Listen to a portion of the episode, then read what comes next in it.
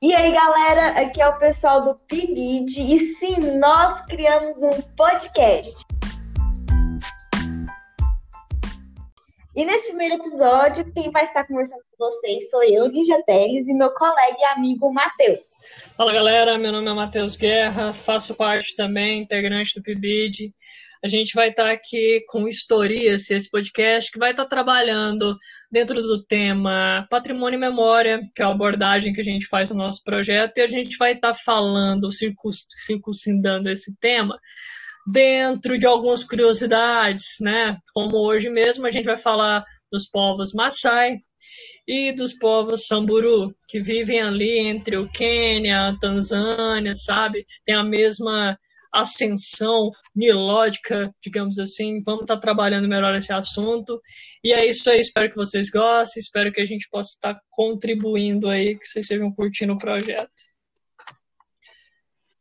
Isso, e a primeira curiosidade que a gente vai trazer é sobre como esses povos é, se originaram, e a partir de muitos estudos feitos, eles acreditam que anos atrás é, é, na margem do rio Nilo eles viviam e eles acabaram se dispersando, eles acabaram se migrando, é, é chamada de migrações nilóticas, que é que eles viviam no, no Nilo e eles acabavam se dispersando e formando esses povos. O, eu vou começar falando sobre o Samburu. É, como o Matheus introduziu, eles estão na África, né? E eles são pastores eles são seminômades, ou seja, eles não vivem, é, eles não são totalmente nômades. Eles às vezes ficam parados em algumas regiões, em algumas áreas que eles consideram férteis para a agricultura. Mas na maioria das vezes eles cuidam do seu das vacas, das ovelhas, das cabras, porque são pastores, né? E toda a sua cultura, todos os seus hábitos e suas tradições giram em torno dessa desse gado. Tudo está interligado. É, sua principal bebida que eles bebem é o leite e uma curiosidade que às vezes eles misturam esse leite com sangue.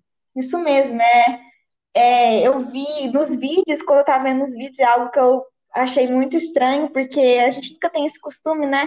Mas eles normalmente fazem essa mistura e bebem esse leite com sangue. Quando a gente fala né, dessas migrações niló, né, nilóticas, né, a gente que a gente pensa ali naquela época que o Egito era dividido né, entre cataratas, né, Uh, esse pessoal, né, hoje em dia eles desceram ali, né, da, da nascente do Nilo, eles estão ali né, entre o, o Quênia e a Tanzânia, né, tanto os, Maasai quanto os Samburu, e eles eles têm aquela né, fase, eu acho que a galera da biologia talvez conheça, poderia dizer que são os ectomorfos, né, que é um povo mais alto, esguio, né, uh, a gente vê que os kenianos, né, o pessoal do keniano, eles têm um destaque muito no atletismo, principalmente na corrida, por ter esse arquétipo, né, de ser alto, né, e, e ter uma musculatura forte, são magros e têm muita musculatura e o que favorece né, a corrida muito.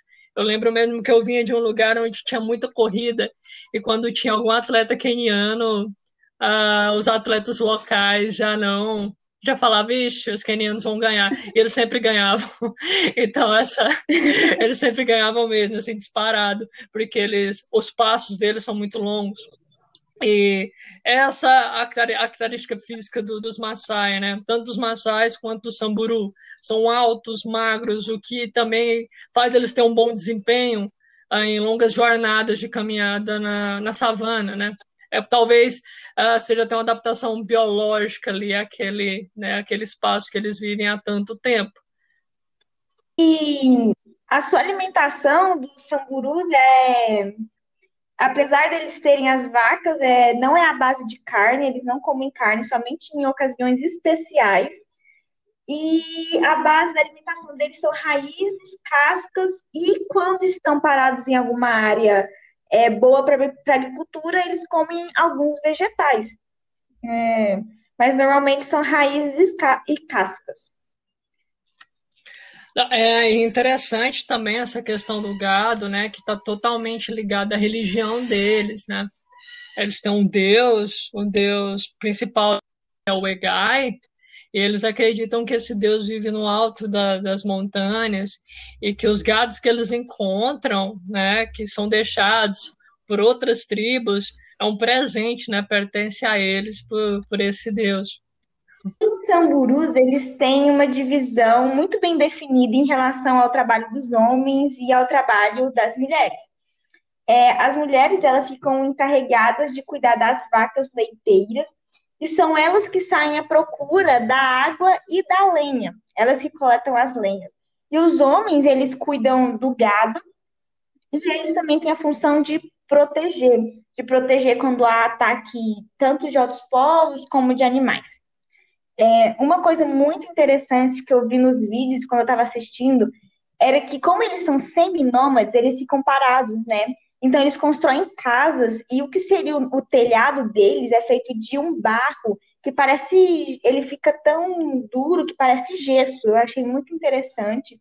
E é um barro gessado mesmo, sabe? E as laterais são feitas de palhas e segurando essa palha são galhos, são madeiras. Então, achei muito interessante a forma como eles constroem essas moradias temporárias.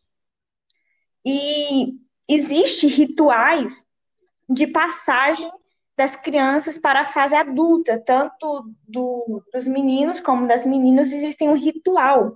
E nesses rituais, os meninos passam pela circuncisão, que é a retirada do prepúcio, né, que reveste o pênis. E as meninas, elas fazem a clitoridectomia. E nesse passagem, nessa passagem, nesse ritual, é, os homens, eles pegam as vacas ainda vivas, cortam o pescoço delas e bebem direto, bebem o sangue direto do pescoço. Eles não colocam numa, eles não colocam o sangue numa jarrinha, não, eles vão lá na hora, enfia a cabeça lá no pescoço da vaca e bebe o sangue. E esse ritual é uma maneira deles se lembrarem de que eles estão se tornando homens para protegerem aquele povo é, para lembrar que eles são os protetores daquela família. Interessante, assim, eu acho, talvez o pessoal não confundir, né? É, o Maasai, os Maasais e, e os Samburus, eles são, é igual a gente disse, é um povo que tem é, características muito parecidas. Se tratando da, se tratando da fisionomia, são né, a mesma fisionomia, o mesmo arquétipo, a questão das vestimentas são muito parecidas, então assim, talvez pareça que a gente está falando do mesmo povo, mas não é o mesmo povo, apesar de ter a mesma linguagem e tal, mas as, as diferenças, elas são mínimas, como esse rito que a, que a Lígia falou, né, tem essa, o rito de passagem na, nos Maasai é um pouco diferente, eu acho que é legal a gente falar também que os samburus, eles são um povo menor, bem menor, eles são mais assim fechados comparados ao Maasai, que são várias tribos uh, que também são fragmentadas, mas são várias tribos que se autodenominam como Maasai, sabe, que se reconhecem como Maasai, mas são um grupo maior. Né? A gente vê, por exemplo, que os, os samburus eles têm toda essa economia voltada ao gado, né? Igual, nem sempre ao leite, mas do sangue, tem todo um cuidado também, né, Lígia, da, da, do tiro, da retirada do sangue na artéria do gado ser bem preciso para o gado não machucar e continuar fornecendo aquela subsistência a eles, né? Subsistência talvez seja a palavra legal de usar, mas é a forma, né? Aquela, aquela, aquele meio de sobrevivência mesmo deles.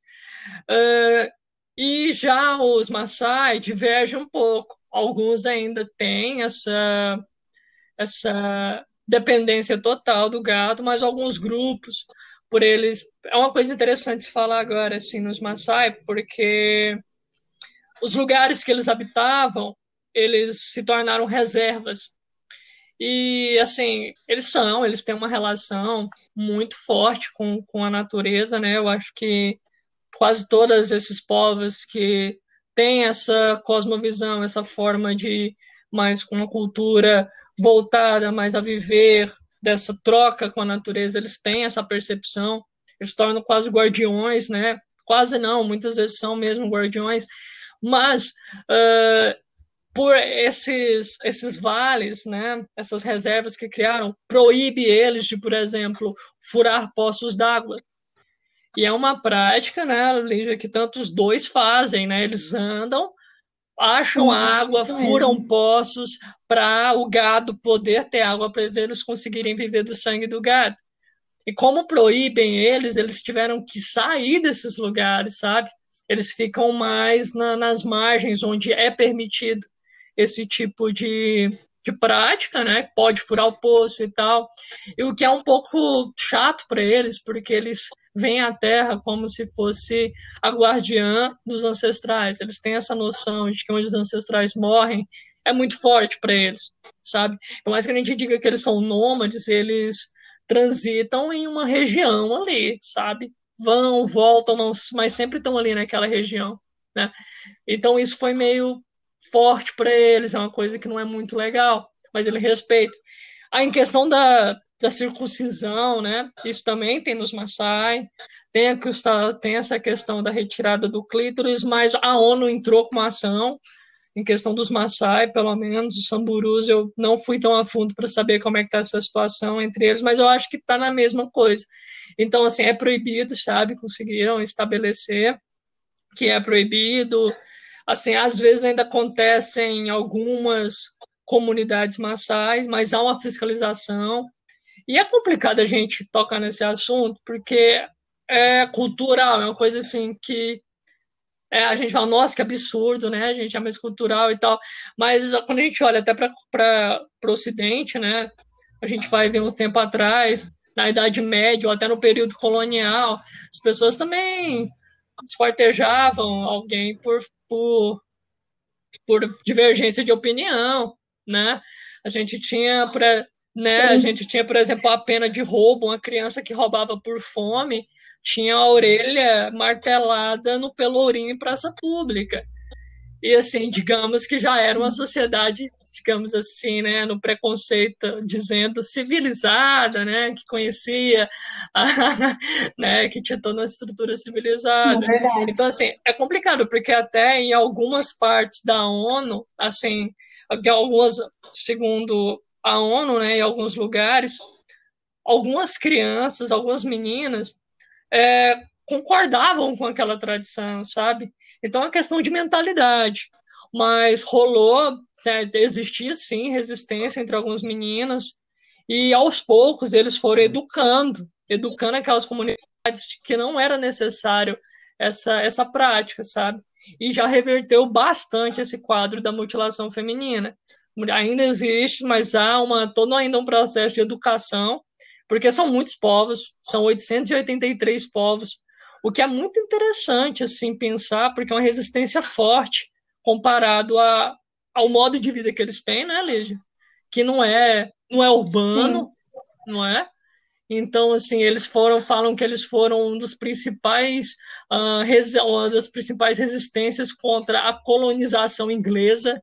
Eles não deixaram ser, o islamismo não, não, não penetrou na cultura deles, o cristianismo não, não penetrou, eles manteram culturalmente muito, muito resistentes e firmes, e é 883 pessoas é muito, né, para assim, comparado ao que aconteceu, né, com toda a descaracterização de tantos povos na África. Então, assim, mas nem tudo são flores, né? Mas a, tá tendo essa, esse diálogo entre, assim, alguns valores hum, ocidentais, digamos assim, e entre eles, né? Porque querendo ou não, não é uma coisa legal, né? Mas é interessante que isso seja isso hum. esteja sendo feito de uma maneira responsável. Acho que falei demais. Manda ver, Lígia. Não, mas entrar nesse assunto é interessante, né? Sobre a questão da cultura, sobre a questão da moral, da ética, é, do certo, do errado. Às vezes isso é muito complicado, tá entrando muito em discussão nesses últimos tempos, né?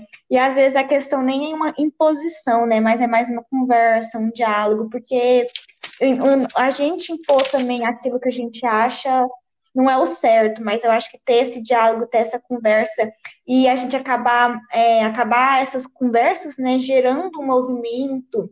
É, você falou que muitas meninas começaram a ser contra isso, né? Então isso acaba gerando esses movimentos, essa transição cultural, essa mudança de cultura mesmo, né? Ela vai se modificando conforme o tempo, conforme o ambiente. Então, tudo isso é muito interessante. É isso, né? E assim, e é interessante essa mudança vir de forma natural, de forma que o povo aceite, Sim. né? Não nada imposto. Isso é, é interessante. Isso, sem imposição. É finalizar uma parte aqui agora falando sobre a cultura, a parte das danças, das roupas. Eu, quando estava assistindo alguns vídeos, eu fiquei apaixonada pelas, é, pela vestimenta deles. É algo tão colorido, é algo tão festivo, sabe? As cores são um vermelho tão forte, é um amarelo muito forte, são, é, tem azul, tem um verde forte, sabe? Não é aquelas cores não são aquelas cores fechadas, mas é algo muito vivo, que traz muita alegria, sabe? E nos rituais eles sempre colocam essas roupas, tantos acessórios lindos, sabe? Eu nunca tinha visto. As mulheres, elas usam uns colares que parecem mais um chapéu furado que colocou no pescoço, sabe? E são coloridos, sabe? São lindos, são maravilhosos, sabe? As cores. Eles trabalham muito bem nessa né? questão das cores, um degradê de tons vermelhos, né? Eles trabalham muito os tons vermelhos, são muito bonitos mesmo. Demais. E as danças deles são compostas por pulos. Você comentou no início, né, que eles são muito altos e eles pulam e eles vão alto, e quando você vê os vídeos, os rituais, você fica assim, maravilhado com, com toda essa cultura. E as danças consistem, eles fazem círculos e eles vão rodando círculos e pulando. Enquanto eles vão pulando aqueles, aqueles colares, eles vão se movimentando no pescoço das mulheres e eles vão fazendo ritmo através dos seus pulos. É algo muito bonito de se ver, sabe? É muito bacana, né? E tem esse lance, né? Assim, voltando a um pouquinho assim da cultura, junto da subsistência, da, da forma, né? Da, da, da economia. Essa questão lá também, tipo, quanto mais gado, isso vale para os dois. Quanto mais gado tem, mais rico, né? Digamos assim, tá totalmente ligado à classe social, né? Quanto mais gado tem, mais rico você é. Isso é legal. Acho que, olha, uma das poucas diferenças aí mesmo que eu vi também foi a questão da, da, das ferramentas que eles usam, né? O tipo, que nem os samborus, eles usam tipo uma, um tacape, né? Tacape que eles jogam, né? Para assustar algum predador quando está perto dos gados. E os Maasai, eles usam mais umas lanças mesmo, né? E eu acho bacana, eu acho que eu acho que há um contraste, principalmente na questão. Pessoal, procurem, sabe? Procurem para você ver que realmente é um povo muito bonito e dá um contraste muito. Né? Eles são. É, o pessoal até fala que eles têm uma, uma presença real, né? Eles, eles andam, por eles ser alto, em todo cheio de ornamento, aquelas coisas parecem é, realeza, né? Como né, eles têm todo uma, um andar real, assim. É, no sentido de, de pertencer à nobreza, coisa do tipo. E é muito interessante porque a maioria, né, todas as mulheres, todo, todo mundo ali, a maioria mesmo, é careca, né? E elas ficam lindas careca, dá muito, dá muito certo, compõe muito bem a forma que elas se expressam. E talvez isso para algumas pessoas do Ocidente dá uma estranhada, mas dá muito certo, realmente fica muito bem, fica muito bonito de se ver essas expressões culturais deles. É, é verdade, isso é, por eles serem ah, negros, né? E quando eles colocam aquelas cores, neles realçam. Então, parece, é isso mesmo que você falou, a realeza, sabe? Parece que eles estão. É como se eles fossem rei lá de onde eles estão. E eles, eles se impõem em relação àquilo que eles. Eles não têm vergonha de serem quem eles são, né? Então é algo muito bonito. E algo interessante sobre os Maasai que eu vi é que eles usam tinta vermelha, né? Eles passam na cabeça, eles passam assim no corpo, então fica algo muito bonito. E se voltando para a cultura, né, a gente pensa assim, é um pessoal, alguns, uh, os, os samburus eu não tenho certeza, mas os Maasai, algumas comunidades falam inglês, né? Mas que a gente disse, o Ma é, é a língua ali do, das duas populações, é a língua mesmo predominante, mas é um povo que eles não, não todo mundo, igual tem, tem algumas meninas maçais, também as mulheres, isso é interessante, né, essa boa, elas geralmente demonstram mais interesse a, essa, a buscar uma educação fora da, da comunidade, depois voltar e criar esse diálogo. Mas uh, a maioria mesmo ali, a tradição deles mesmo, eles não têm uma, uma escrita. Então, é uma tradição milenar. Quando a gente fala desse êxodo que eles tiveram do nascente do Nilo, a gente está falando da, da história antiga. A gente está falando de antes da era comum, sabe? De antes de Cristo.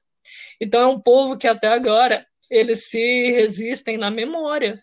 E como é um pessoal que não tem essa questão de manter aquele patrimônio pedrical, né, que a gente fala, né, Lídia, que é criar uma estrutura, criar uma igreja, Isso. as tradições deles uhum. é esse costume. Exato, eles não têm né? isso. Então, é essa prática uh, de, de, de fazer uma roupa, de fazer um ritual, esse lance, essa, essa, essa forma deles executarem essa dinâmica com gado, sabe, de saber buscar água. Galera, eles no meio do deserto, eles andam e conseguem detectar água no meio da savana, assim, totalmente estéreo. Eles furam aquilo ali, tem água e sobe com balde, alimenta o gado e aí mantém. Eles vivem assim por séculos, sabe? Por mais de uma era. É algo é muito interessante. Pois é, gente, e né? isso, isso é algo que é passado na experiência não é escrito, né?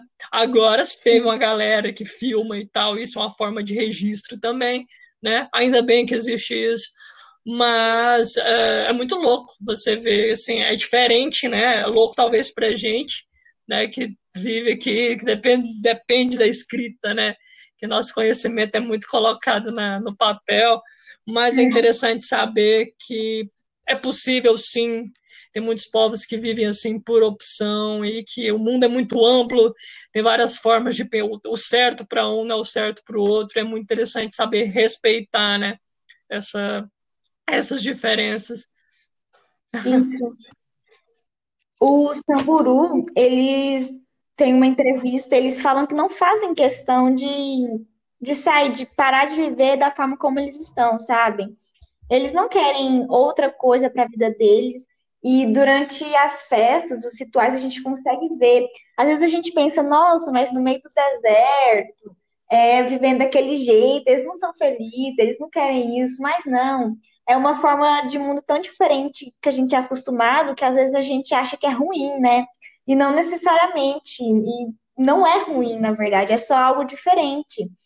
E quando eu vi as casas deles, nossa, eu fiquei surpresa, sabe? Aquele barra assim, grosso, enorme, cobrindo é, como telhado, fazendo de telhado. Eu fiquei surpresa, sabe? Eu fiquei assim, é, muito surpresa com a forma como eles usam a terra e tudo que há em volta dele pra, deles para ajudar nessa, nessa vida semi, semi é, nômade deles. É ciência, né, Lígia? É uma ciência empírica, sabe? Quando a gente para para pensar, não é assim, os fundamentos são o mesmo, só que é um outro tipo de conhecimento. Infelizmente, muitas vezes a nossa cultura é. desvaloriza, né? Talvez mais para frente eu vou trazer aqui também um povo que vive nas Ilhas Solomão, que eles fabricam canoas. Olha, cara, lá eles têm uma, uma, uma seiva de árvore tão forte que se você coloca a mão no tronco da árvore e puxa, o couro da sua mão fica. Olha essa cola natural que existe na natureza, sabe? E para esse Nossa. povo, é, saca? Tá lá, eles conhecem os segredos, sabe? E muitas vezes essa forma, né, a gente se afastou muito. Um dia, é, em algum momento, quase todo mundo, né, assim, não como sempre teve essas diferenças de, de relação, de cultura, mas né, a nossa, hoje em dia, né, a nossa civilização, digamos assim, urbana, ela é muito afastada, né, desses saberes, desse conhecimento, dessa ciência da natureza, né? E as pessoas, elas são, são guardiões mesmo, sabe, desses saberes, eles preservam e eles reproduzem. E é muito interessante olhar para isso, se voltar para isso, é muito bom, importante. É isso então, pessoal, esse foi o nosso primeiro podcast. Eu amei estar aqui conversando com vocês, conversando com o Matheus. Então, quando vocês terminarem de ouvir aqui, entre na internet, pesquisem sobre o samburu, sobre os maçais, veem os vídeos, se é, buscam mais coisas sobre eles, que eu tenho certeza que vocês vão amar. É isso, mais. pessoal. A gente falou de uma forma tudo resumida, mas foi com muito carinho, sabe? Foi mais para estimular vocês e apresentar essas diferenças, né? Essas diferenças culturais, que eu acho que isso que enriquece o conhecimento. Espero que vocês tenham gostado. Esse foi o primeiro Historia-se. Também, igualmente, foi um prazer estar com vocês aqui, com minha amiga Lídia. Abraço, valeu, tchau, tchau.